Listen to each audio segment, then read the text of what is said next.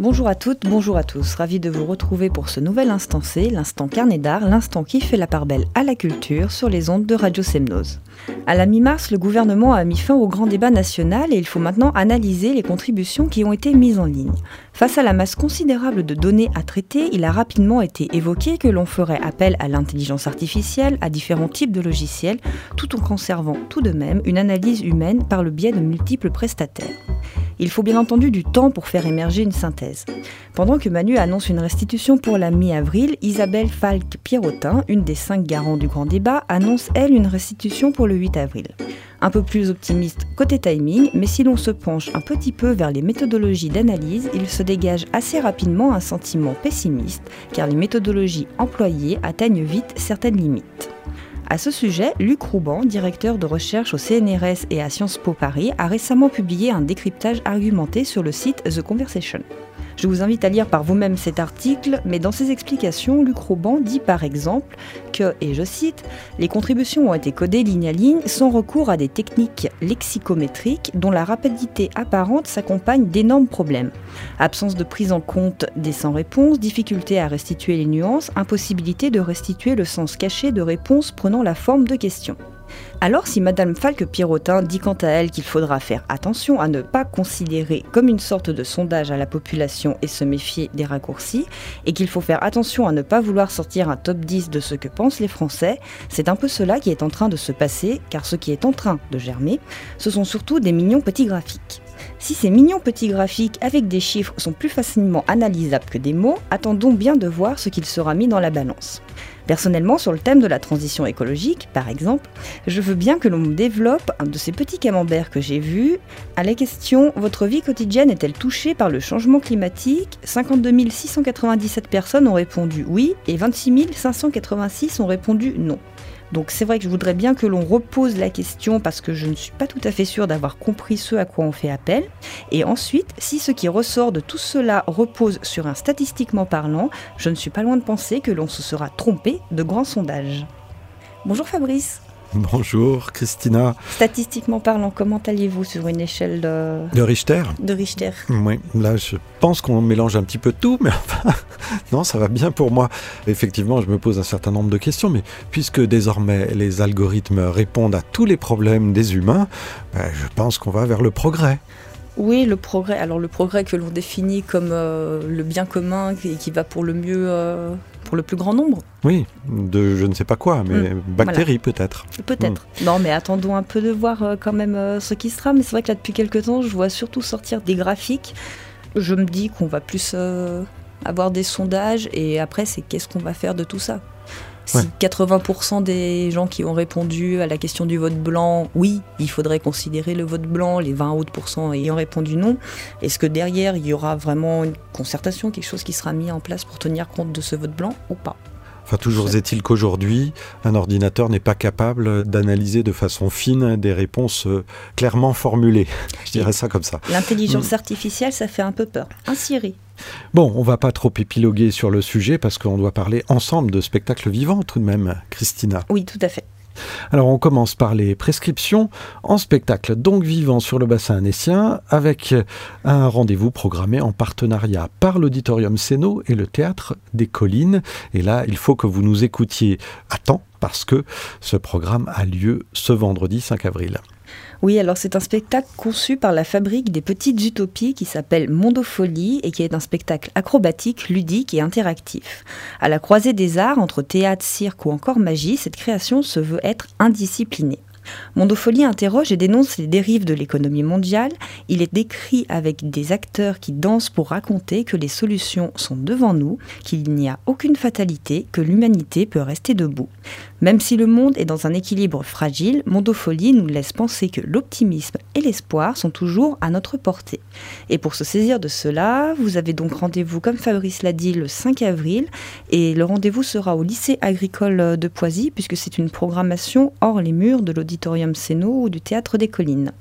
Et si vous écoutez cette émission dans le cadre de sa rediffusion, c'est un peu plus loin, mais ce spectacle se jouera à la mur du 27 au 29 mai 2019. Et peut-être que ça vaudra le coup euh, si vous ratez la date du 5 avril. Oui, on remercie la fabrique des petites utopies parce que après votre édito, Et tout ce qu'on en a dit, eh bien, ça nous laisse un petit peu d'espoir. Oui, c'est ce que je me suis dit en, choisissant euh, de vous parler de ce spectacle, justement, qui contrebalançait bien cet édito. Nous enchaînons avec un spectacle programmé, lui, par la scène nationale de Chambéry, puis par celle d'Annecy, durant la même semaine. Chacun pourra se rendre là où il voudra.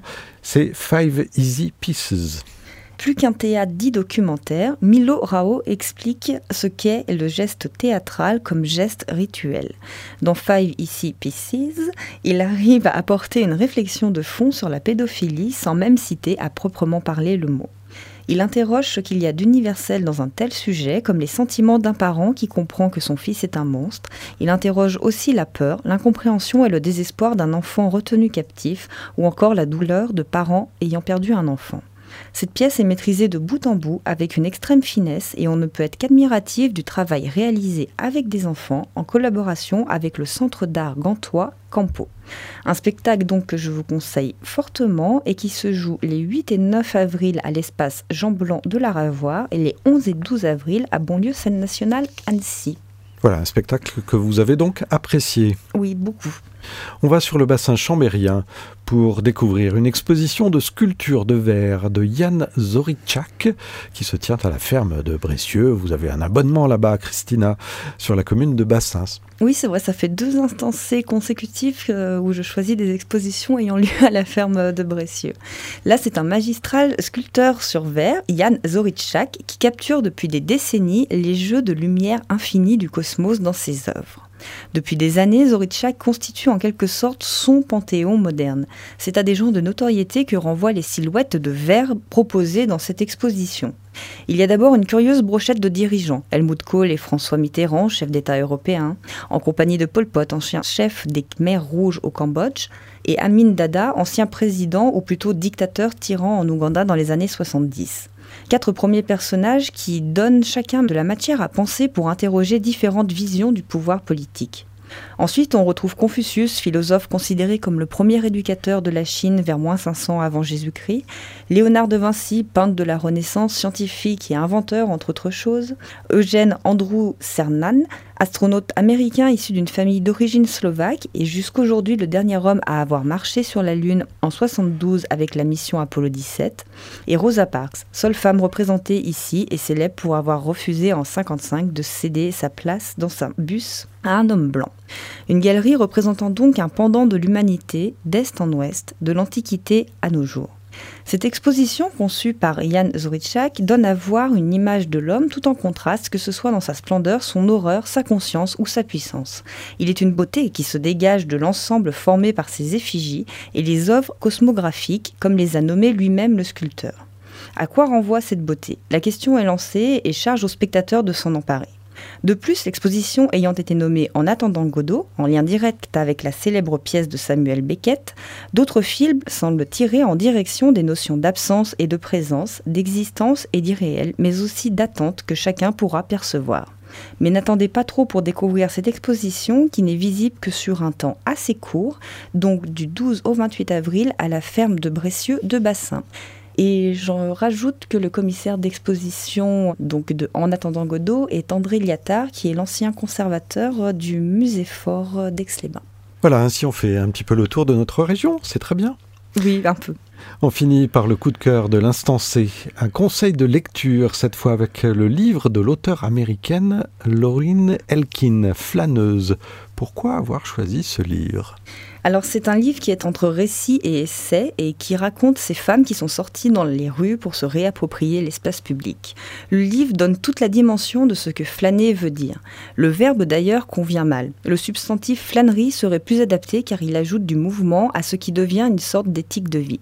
Segmenté de cinq images, dont deux photographies d'une femme qui ouvre et ferme le récit, le livre forme comme une boucle. L'auteur y aura animé, déconstruit et réorganisé l'espace selon son bon plaisir, ses intelligences et ses amours. Chaque anecdote personnelle ramène au grand modèle féminin de la créatrice, Georges Sand, Suzanne Sontag, Agnès Varda ou encore Virginia Woolf qui accompagnent implicitement ou pas l'auteur.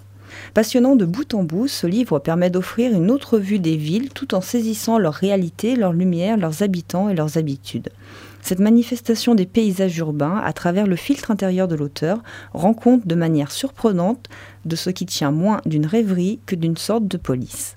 Lorraine Elkin prouve qu'il ne faut pas confondre flâneuse et flemmarde, la première ne se permettant pas la paresse, mais l'abandon. Donc un livre qui est paru aux éditions Gallimard avec une traduction de l'anglo-américain par Frédéric Lebert et qui est dans la collection Étonnant Voyageur. Voilà, Lorraine Elkin et non pas Laurine comme je l'ai dit tout à l'heure. On se quitte en musique avec Les Amours perdus de Stacy Kent, une artiste qui sera en concert le 13 avril à Bonlieu Scène Nationale Annecy. Un rendez-vous à noter là encore. Vous aimez Stacy Kent donc? Oui, j'aime beaucoup. Et on se quitte donc avec euh, Ces Amours perdus. Amours perdus, une chanson qui est une reprise mm. d'un chanteur français illustre. Tout à fait. Nous l'écoutons. Merci Christina, à bientôt.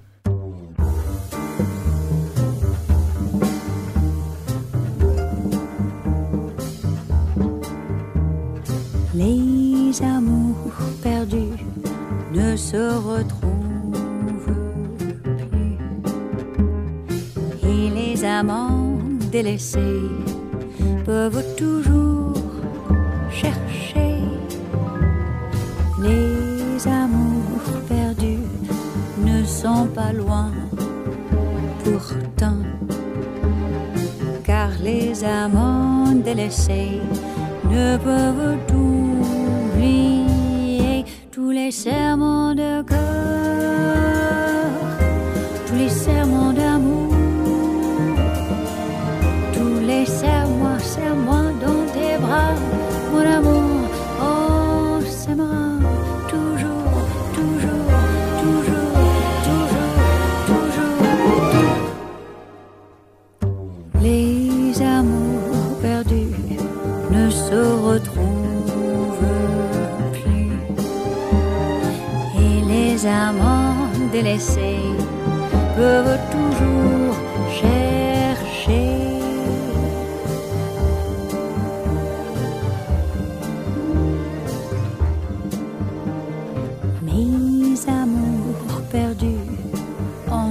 toujours mes nuits et dans des bras inconnus, je veux trouver l'oubli.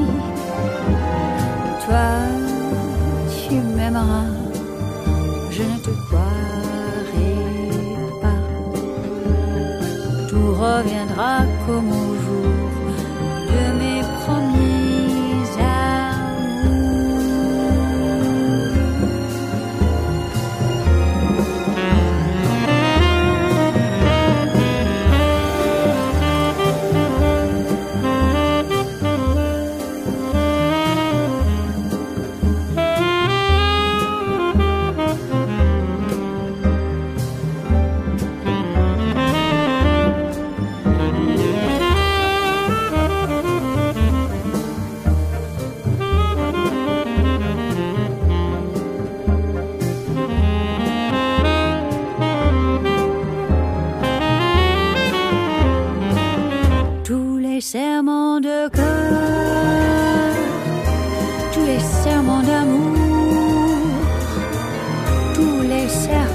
amants délaissés